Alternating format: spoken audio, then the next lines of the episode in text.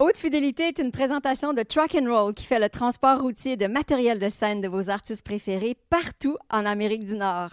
Ici Geneviève Borne. Et Brendan Kelly. Aujourd'hui, à Haute Fidélité, on accueille Sophia Bell, une enfant des années 90, complètement amoureuse encore des années 90, mais on l'est aussi. Nous, oui, oui, on adore les années 90 aussi. Oui, euh, Sophia, qu'est-ce qui fait que ton univers à la fois musical, visuel, ton amour de la mode aussi euh, tourne autant autour des années 90? Comment tu l'expliquerais? Je pense que ça se fait naturellement parce que dans mon processus artistique, je parle beaucoup de mon développement personnel. Donc, en travaillant sur moi-même, je suis retournée beaucoup dans le passé. Donc, naturellement, ça s'est comme infusé dans... Euh, dans mon processus artistique, de, de retourner dans, dans mes racines. Mm-hmm. Parce que, tu sais, des fois, les sons, les odeurs, tu sais, ça nous rappelle ouais. des choses. Fait qu'en travaillant le passé, je suis comme retournée naturellement euh, là-dedans. Je trouve ça fascinant que, tu sais, des gens qui n'étaient pas assez, des gens qui écoutaient la musique à une certaine époque, mais qui, qui vont chercher quand même, tu sais, des, des fois, ils, ils foulent dans les albums de leurs parents. Euh, ça, peut-être de moins en moins parce qu'on n'a pas d'album, mais qu'il y a toujours un intérêt de gens à découvrir la musique qui était faite des fois quand ils étaient jeunes, jeunes, ou même quand ils n'étaient pas nés. C'est cool, ça. Faudrait que tu nous situes, en fait, toi, par rapport à ton âge, et les années 90 et donc ce que tu as connu et ce que tu as découvert par après? Ben moi, quand j'étais jeune, quand j'étais enfant, j'écoutais Britney Spears. Mm-hmm. Après, c'était Avril Lavigne. Mm-hmm. Après, euh, Fall Out Boy. Euh, puis la musique que mon frère écoutait, c'était Blink 182. Ouais. Good Charlotte. Même genre Linkin Park. Mm-hmm. Euh, par après, j'ai découvert le, le trip-hop puis le drum and bass j'ai comme c'était comme des sons qui, qui, étaient nostalgiques pour moi même si je les avais jamais vraiment découverts parce que ça, ça jouait plus dans les dans les films dans les publicités quand j'étais jeune. Oui. Mais j'avais jamais vraiment exploré ça. J'ai comme passé par là dans, dans ma musique euh, la musique que j'avais sortie avant. Il y avait beaucoup d'influences de trip hop puis de, de drum and bass. Puis là ben je, je suis comme retournée on dirait en en acceptant euh, qui j'étais, puis en, travaillant sur comme accepter mon, mon inner child, puis tout ça, ben j'ai, j'ai arrêté de rejeter, dans le fond, qui j'étais vraiment dans ce temps-là, fait que je suis retournée vraiment dans mes, dans mes racines. Puis, tu sais, même les choses comme, comme Taylor Swift, genre, que j'aurais ah jamais, j'aurais jamais osé, tu sais, comme, ouvertement dire ça comme une référence, mais dans le fond, tu sais, c'est vrai que ça s'est infusé dans ma, ma, direction artistique parce que c'est comme ça que j'ai appris à écrire des chansons, dans le fond. c'est Parce que c'est toute une compositrice. Ouais. Et en fait, c'est ça qui est intéressant, Brandon, parce que quand on parle des années 90, et si on parle du son des années 90, en fait, c'est les sons des années 90, parce que années 90, tu as à la fois Eminem et Britney Spears. Tu as Oasis, mais tu as aussi les, les, pop divas. Tu as Céline Dion, puis tu as Whitney Houston aussi. Oui, puis il y avait Britney, mais aussi c'est les années grunge aussi, qui n'est pas vraiment le, ton son dans, dans l'album, mais était une époque euh, très éclectique. Mais ce que j'aime aussi de ce que tu dis, c'est je pense des fois, quand les gens deviennent plus âgés, ils ne veulent pas admettre qu'ils aimaient Britney Spears. Tu comprends? On dit toujours, ah oui, j'aimais The Clash, j'aimais John Lennon. Tu tu veux juste parler de choses cool, mais c'est comme n'importe quelle personne, quand on est même adulte, mais spécialement quand tu es jeune, tu écoutes plein de choses, c'est pas juste des, des artistes branchés. En fait, c'est vrai que j'ai remarqué que ta génération n'a pas honte d'admettre justement aimer Céline Dion, aimer Britney Spears. C'est comme s'il n'y a, pas de, a pas de complexe. Mais ça dépend qui, parce qu'il y en a quand même là, des, euh, des petits hipsters qui, oui. qui veulent juste écouter des trucs underground. Euh, je pense que j'en ai. Moi, j'en ai connu pas mal, puis j'ai comme eu un peu de, de misère à m'assumer là-dedans, puis à pas me laisser comme juger par, euh, ah oui. par cette mentalité-là. Mm-hmm. Fait que maintenant, je, suis, je suis comme juste, genre, je m'assume dans mon côté, euh, je veux pas dire quétaine, là, mais genre mainstream. Tu sais, moi, j'aime faire de la pop, j'aime faire du catchy pop qui est, qui est facile d'écoute. C'est très accrocheur. Je, je l'assume maintenant. Mais ça, c'est tellement fun, puis c'est justement ça que j'adore euh, avec l'album. Moi, je suis, j'étais toujours, tu sais, euh, mon premier groupe favori était The Beatles. Moi, j'ai toujours adoré des chansons pop de trois minutes avec un catchy hook, puis tout ça. Puis tu as plein ça. Toutes tes chansons, en fait, sont très... Est-ce que ça, c'est très important pour toi d'avoir une mélodie forte dans des chansons? C'est je sais pas si c'est très. C'est parce que des fois, j'écoute des gens qui sont un peu moins dans les mélodies, mettons, aussi. Euh, accrocheuses. Aussi accrocheuses, puis aussi comme. C'est comme littéral quasiment. Ouais. Mais des fois, je me compare à des gens qui font des trucs un petit peu moins. Euh, comme. Moi, je sais pas quel mot utiliser, mais mettons, quand j'écoute genre Soccer Mommy, par exemple, ouais. fait de la pop qui est un peu shoegaze, puis c'est des mélodies qui, moi, me seraient pas venues. Mm-hmm. Puis des fois, j'ai comme un peu de, de, faux mots, genre, je me compare à ça, puis j'aimerais ça, faire des trucs plus, euh, plus underground, euh, mais... Mais c'est tout un don, avoir le don de la mélodie accrocheuse, ça devient mm-hmm. naturellement? Ouais, mais c'est comme... C'est comme, euh, j'ai quasiment, j'étais un peu, j'arrête pas de penser à des mots en anglais, j'étais un peu comme OCD, genre, j'aime que les choses soient faites correctement, puis des fois, je suis peut-être trop pris dans mes, les formules puis dans la structure. Fait que, tu à la fois, je pense que c'est un don, mais à la fois, j'aimerais ça sortir de ça un peu. Mm-hmm. Fait que, non, je dirais pas que c'est comme super important pour moi de rester juste là-dedans. J'aimerais ça explorer d'autres choses. Mais pour moi, c'est ce qui me, c'est ce qui me satisfait dans ma création. Mais est-ce que ça te dérange qu'on fait référence toujours avec ta musique, on dit c'est très Avril Lavigne, c'est très années 90. Est-ce que ça te dérange? Non, ça me dérange pas. C'est le fun de voir comment les gens perçoivent ce que je fais d'un point de vue extérieur, parce que des fois, il y a des références que je n'avais même pas pensé, puis je suis comme, ah, c'est vrai, tu sais. Puis même euh, des constatations sur... Euh, ce que je dis, ce que j'exprime aussi dans ma musique que moi j'aurais pas vu. Puis je trouve ça, je trouve ça toujours touchant de voir comment les gens, comment les gens l'interprètent. Mm. Est-ce que des fois, parce c'est drôle parce que juste avant l'entrevue, on parlait un peu de Hubert Lenoir, puis je me souviens quand il y a, tu sais, le, le la soirée à la disque où il a c'est la première fois qu'il a gagné plein, puis il était dans un robe. Puis plein de monde sur Twitter, ils disent Ah, c'est très, c'est très Adam and the Ants.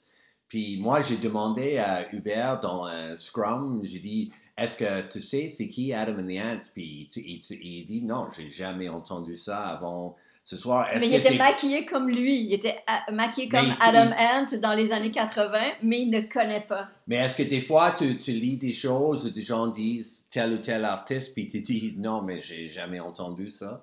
Ouais, ça arrive des fois. Puis tu vas aller l'écouter? Je vais voir, ouais, je vais écouter. Mais comme vite demain, je me souviens plus qui parce que je savais pas c'était qui. Oui, c'est ça. mais oui, ça. arrive des fois, les gens euh, qui me disent des noms, puis... Euh, Sophia, tu disais euh, tout à l'heure que euh, souvent, tu, tu, cherches tes mots parce que tu as un réflexe d'aller vers l'anglais aussi, parce que tu es parfaitement bilingue. Tu es né aux États-Unis, en fait. Raconte-nous d'où tu viens, tu es arrivé au Québec à quel moment, comment ça se fait que tu es né aux États-Unis? Ben, je suis née, ben, mes parents se sont rencontrés euh, en Californie, à Berkeley. Pas mal cool, c'est la ville de, de Green Day. Ouais.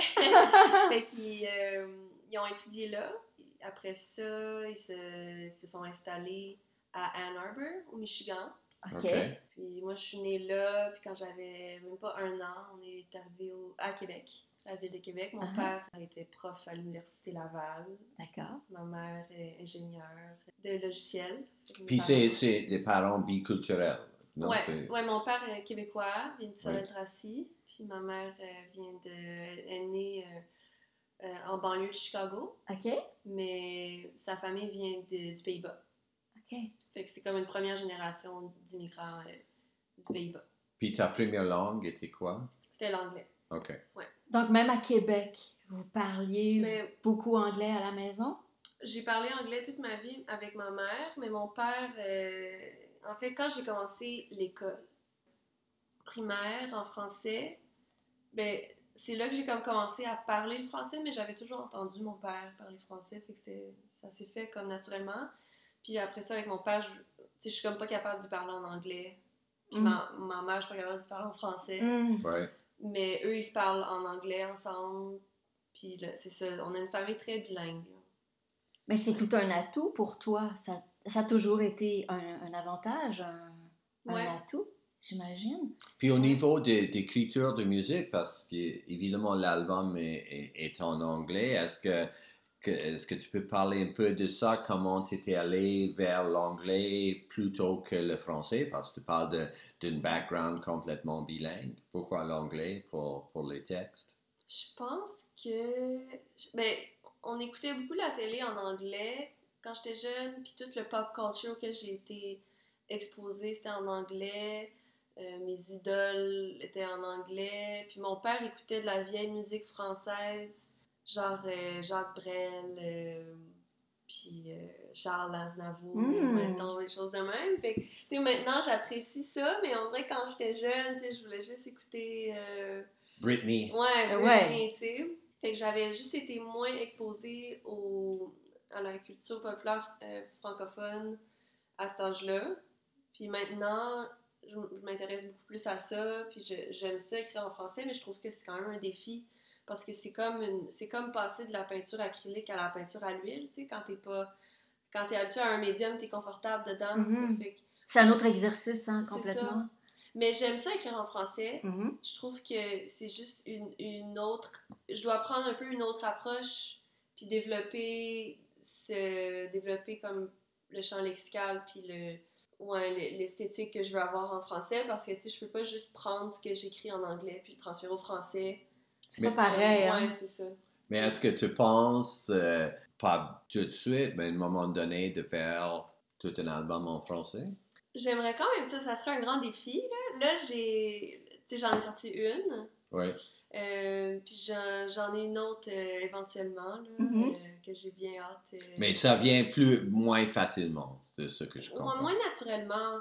Ouais, mais quand je m'y mets, tu sais, je trouve ça le fun. Fait qu'il faudrait que, faudrait que je me fasse un défi, tu sais, de faire au moins, mettons, un projet en français. J'aimerais ça. On s'intéresse beaucoup aussi, euh, Brandon et moi, à l'importance, l'influence qu'une ville comme Montréal peut avoir sur ton art, sur ton essence, à quel point c'est une ville qui peut te nourrir artistiquement, puis tout ça. Comment tu décrirais l'impact qu'a Montréal sur toi et sur ton art? Moi, je dirais que Montréal, ça m'a aidé à me trouver puis à me découvrir. Parce que je suis arrivée ici, j'étais une petite fille de banlieue. Tu sais, je me faisais juste. euh, je me teignais le bout des cheveux mauves, puis tout le monde capotait, genre. Ouais, Puis- ouais. Fait qu'ici, tu peux vraiment être, euh, tu peux être toi-même, tu peux explorer comment tu veux te présenter. Pour moi, c'est, c'était comme un élément déclencheur tu sais, dans mon développement et d'apprendre à me connaître, c'est de pouvoir m'exprimer dans comment je, je me présente. Je Mhm. sais que ça peut, ça peut peut-être avoir l'air superficiel pour certains, mais pour moi, c'était important parce que, tu sais, à l'école, euh, j'avais des uniformes, à l'école euh, secondaire. Après ça, j'ai travaillé beaucoup dans les magasins, puis dans les restos, puis fallait toujours que je m'habille en noir. Mm. Puis, tu sais, pas le droit de se teindre les cheveux, pas le droit d'avoir du vernis à ongles, pas le Mm. droit, toujours pas le droit, tu sais. Ma- maquillage restriction. C'est ça. T'es arrivé à Montréal à quel âge? À 21. Puis Ok. tu étais Ouais. dans quelle banlieue avant? J'étais à Cap-Rouge, à Québec. Mm. Ouais. Ouais. Ça a été difficile pour toi, le fait d'avoir une expression créative physique aussi? Parce que moi, moi je considère que c'est pas superficiel, que vraiment notre corps et notre look, c'est vraiment un canevas qu'on exprime beaucoup ce qu'on est. À quel point ça a été difficile de pouvoir t'exprimer? Euh, ben, dans ce temps-là, j'avais de la misère. Tu sais, je regardais les gens qui s'exprimaient, puis j'avais j'avais un peu de, de faux mots. Je sais pas c'est quoi un bon mot pour dire Fear ça of en missing out. C'est ça, fear. Mais, mais je sais pas comment dire ça. en- J'ai pas de terme pour dire ça en français. Mais le sentiment que toi, tu n'avais pas accès à ça ou t'avais pas, tu avais pas Ouais. droit. J'avais pas, j'avais pas le courage. Ah oui. Tu sais, ok. je voyais les gens qui avaient des coupes de cheveux alternatives, puis des, du maquillage euh, de, Ouais. de gothique, puis tu sais, qui... c'est peut-être aussi parce que j'habitais chez mes parents. Mm. Fait que c'était difficile dans ce contexte-là Oui. de me découvrir puis de m'exprimer. Puis en arrivant ici, j'avais plus ces, ces limitations-là. Je me sentais plus au- autant piégée parce que tu peux sortir euh, dans la rue. Puis, je me suis à un moment donné, je suis allée au. euh, je m'en allais au Gay Pride avec mon coloc, puis on avait décidé de se mettre des perruques. Uh-huh. Puis tu sais, moi j'étais sûre qu'on allait se faire regarder dans la rue, puis tout. Puis personne nous regardait, là. Ouais, genre, c'est le monde et Tout le monde s'en fout, là, de ce que tu- tes cheveux, genre. Les gens sont ouverts euh, à Montréal, là, c'est sûr, c'est Mm. sûr. Quel est ton rapport avec les États-Unis, étant donné que tu viens de là, même si tu n'as pas vécu euh, longtemps? Est-ce que tu te sens quand même euh, en partie américaine? Et quand tu y vas, comment ça se passe? Puis envisager les, les- les spectacles ou les, les événements pour ta carrière aux États-Unis, comment tu perçois tout ça? Mhm. Euh, je me sens, je me sens plus québécoise. Mhm. Ça, c'est sûr. Euh, mon héritage euh, du côté de ma mère, je, je le sens plus, euh, plus hollandais. Ah, d'accord. Hollando-américain, mettons. Là. Oui, Mais- oui, plus, plus Ouais. européen à la limite, Ouais. euh, ouais, que- qu'américain, étant, Ouais. même si tu es né là. Ouais. Tu as déjà visité l'Hollande? Non, non. mais j'aimerais ça. J'aimerais ça. J'ai de la famille. là. J'ai juste rencontré euh, une de mes tantes et un de mes oncles. Mais euh, j'ai- j'aimerais ça aller leur rendre visite puis rencontrer. euh, j'ai comme des cousins éloignés là-bas là, que je connais pas. Faudrait que j'aille voir. Dans le texte d'album, l'autre chose que ça me rappelle, c'est qu'il y a un côté emo de tout ça. Puis si tu peux parler un peu de ça, que sont des, des textes très, très personnels. Ça a l'air vraiment tiré de ta propre vie. Est-ce que Mhm. c'est vrai? Oui, ben j'ai cet album-là, je l'ai écrit pendant la pandémie. Mm. Euh, C'était vraiment une période de d'isolation, de réflexion sur moi-même. Euh, J'ai eu à faire face à beaucoup de choses, euh, tu sais, d'une d'une façon euh, comme plus rapide que d'habitude, mettons, parce que j'avais pas le, la vie, tu sais, autour de moi qui au même rythme que d'habitude, là. Fait que j'ai eu à faire face à ma codépendance. euh, Amoureuse? ben, autant amoureuse qu'amicale, tu sais. Mm. Comme, fait, toujours sur FaceTime. Toujours. Ah, ouais, ouais. Toujours en train de checker qui que je peux appeler sur FaceTime parce que c'est trop à digérer, tu sais, d'être seule. Puis de. D'être isolée comme ça. C'est ça. Puis, tu sais, j'arrête pas de parler de faux mots depuis tantôt. Je pense que ça fait vraiment partie de mon problème de codépendance, là. C'est que j'ai rien à faire une soirée, fait que je suis comme, ah, je suis dans mes lame, genre, j'ai pas d'amis, j'ai pas de vie. là, je m'imagine que tout le monde a une vie sauf moi, mais dans le fond, on avait toutes pas de vie, tu sais. C'est ça. même, tu sais. Fait que, euh, non, il y a ça, il y a aussi ma Est-ce que c'est toujours le même ou est-ce que ça a changé depuis que tu as écrit les chansons, que tu as une certaine clarité avec tout ça, tu es très analytique de Ouais. ta propre vie? Ouais, mais je suis toujours dans l'analyse, là. Comme quand il y a des nouveaux sujets, genre de, de psychologie qui m'intéressent, ben, je, suis là, je suis sur Google à lire euh, Ouais. d'affaires. Puis Il y avait aussi le, ma capacité à m'affirmer, ma capacité à être vulnérable. Tu sais, c'est tout lié ensemble parce que quand on s'affirme, ben, on peut déplaire. Fait que là, quand on déplaît, on peut se faire euh, abandonner. Mm. Fait que, tu sais, ça, c'est tout, c'est des choses qui me faisaient sentir vulnérable, tu sais, d'être, euh, de m'affirmer, puis d'être moi-même, puis d'être, euh, de- d'arrêter de m'adapter aux gens. Fait que ça, c'est toutes des choses que j'ai beaucoup, beaucoup travaillé dans les dernières années, puis ça a vraiment changé ma vie. De quelle façon? Ben, dans ma façon de naviguer mes relations, tu sais, je me sens moins... euh, Ben, je pense que réussir à se sentir comme une personne à part entière, je pense Ouais. que pour moi, c'était comme le l'élément euh, qui rejoint tout ça, tu sais, c'est que je pense que le noyau de mes problèmes, c'est que je je cherchais une validation extérieure. Mhm. Fait que quand tu te sens comme une personne à part entière, t'as pas besoin de plaire à tout le monde. Puis t'as- tu peux t'affirmer comme tu veux. Puis les gens qui sont pas euh, in line avec ce que t'es, ben ils seront juste pas. Puis c'est pas grave. Ouais, c'est Ouais. ça. Puis, fait que dans le fond, pendant la pandémie, tu as grandi énormément, Ouais. à la fois personnellement, mais artistiquement. Oui, ben parce que à travers cette, euh, ce travail sur moi-même, j'ai ça a affecté mon processus artistique parce que j'ai arrêté aussi d'essayer de m'adapter à comme qu'est-ce que les gens veulent entendre. Mm. Tu sais, j'ai. Je suis retournée à mes racines euh, parce que moi, quand j'ai commencé à écrire de la musique, c'était pour moi, c'était pour. euh, pour euh, process mes Ouais. pensées, pour digérer, mes, pour digérer comme les choses qui se passent dans ma vie. Euh, c'était aussi une façon de m'affirmer sans le faire pour de vrai parce que Mhm. quand j'étais pas capable de communiquer quelque chose, que ce soit un conflit avec euh, quelqu'un ou des, des sentiments pour quelqu'un, que ce soit amical, que ce soit romantique, je le faisais dans mes chansons, puis ça m'apportait un genre de sentiment de comme j'ai laissé sortir ça de moi-même. Mhm. Fait que même si je m'affirmais pas pour de vrai, c'est comme une genre de forme d'affirmation pour moi. Fait que ça aussi, j'ai découvert dans les dernières années. Fait que je suis comme retournée à ça, le, le fait d'écrire pour moi puis pour, euh, pour naviguer la vie, sans trop penser comme est-ce que c'est assez cool, est-ce que les gens veulent entendre ça, ou aussi est-ce que la personne à propos de qui je l'écris, elle va entendre ça? Avant j'avais trop peur, là, je voulais que ça reste mystérieux, puis mais là j'étais comme oh non, il va se reconnaître, mais c'est pas, pas grave. ouais. la, chanson a le droit d'exister. Fait. tu t'assumes. Tu t'assumes Ouais, beaucoup. ouais, je pense que c'est ça qui a beaucoup euh, changé, mettons, par rapport à la musique que j'ai fait avant. Avant, on dirait, je, je voulais que ça soit plus euh, cool et mystérieux. Ce que je trouve euh, fascinant aussi, c'est le fait que, tu vois, je te rencontre là, puis t'es toute délicate, toute, toute douce. Puis dans tes vidéoclips, là, t'es Mm. vraiment, là, comme explosive, là. Tu sais, tu t'exprimes beaucoup, tu bouges, tu sais, ta façon d'être. D'où elle te vient cette euh, confiance-là en ton, ta présence euh, visuelle et scénique, tu sais, parce que sur, sur scène aussi, tu dégages cette, euh, Mm. assurance-là. Je sais pas d'où ça. Je pense que c'est comme un genre d'alter ego qui doit sortir. Euh, je suis plus à l'aise devant les caméras. Oui. mettons, euh, ben, Oui. je pense que c'est aussi parce qu'en vidéo, on n'a pas besoin de chanter pour de vrai, tu sais. Fait Ouais. que je, je chante pour de vrai pour, pour que ça ait l'air, tu sais, vrai, mais... Ouais. Voyons, tu chantes pas pour le vrai dans les vidéos? J'ai jamais entendu ça. mais, mais c'est que ça a pas besoin de... J'ai pas besoin de bien chanter, tu sais. Fait Ouais, que je peux genre bouger puis me pitcher partout. Puis, Ouais.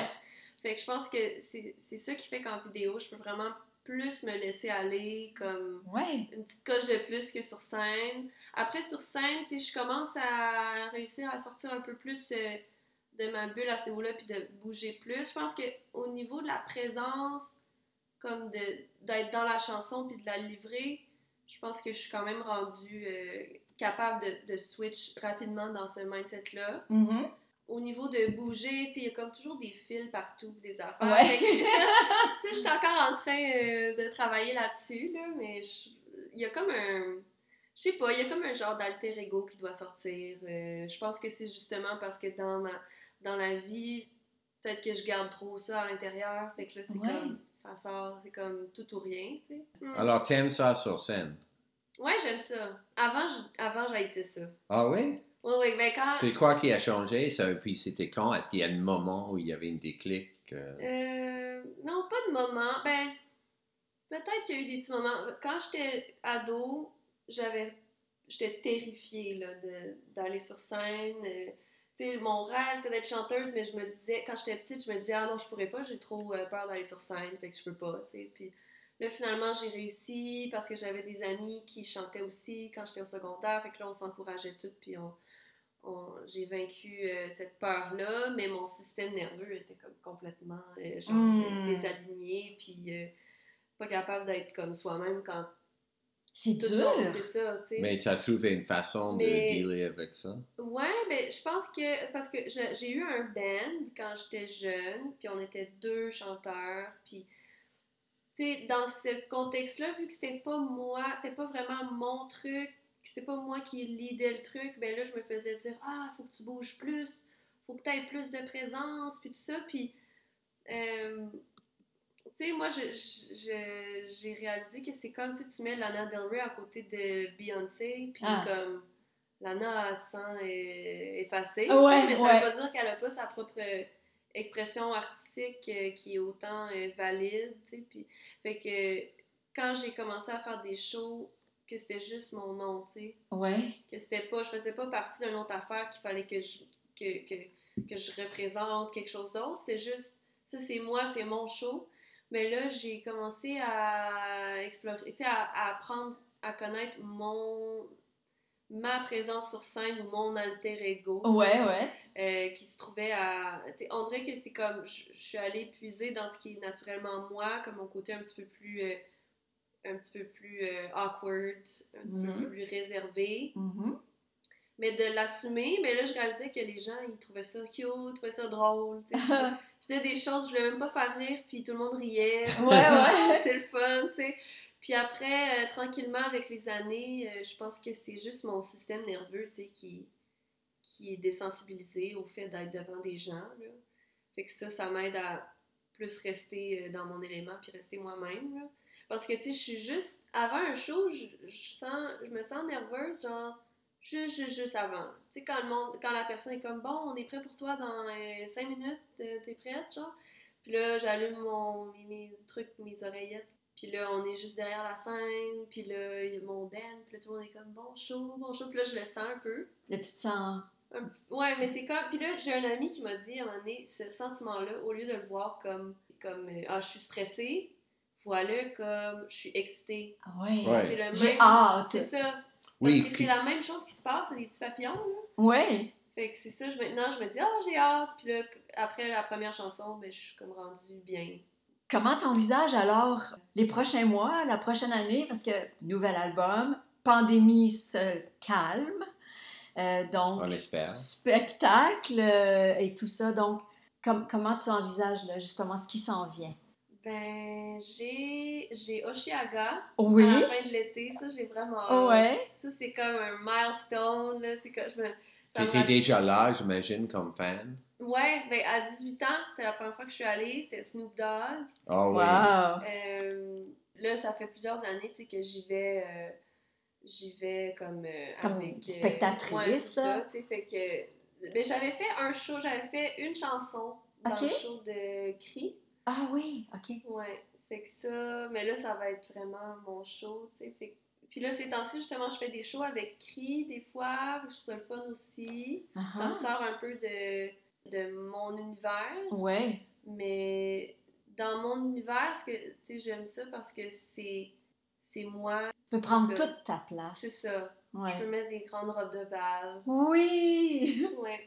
Ben écoute, on te souhaite euh, beaucoup de succès, beaucoup de, de bonheur. euh. Puis merci beaucoup pour ça, c'était vraiment fun. Ben, merci à vous. Merci Sophia. Merci.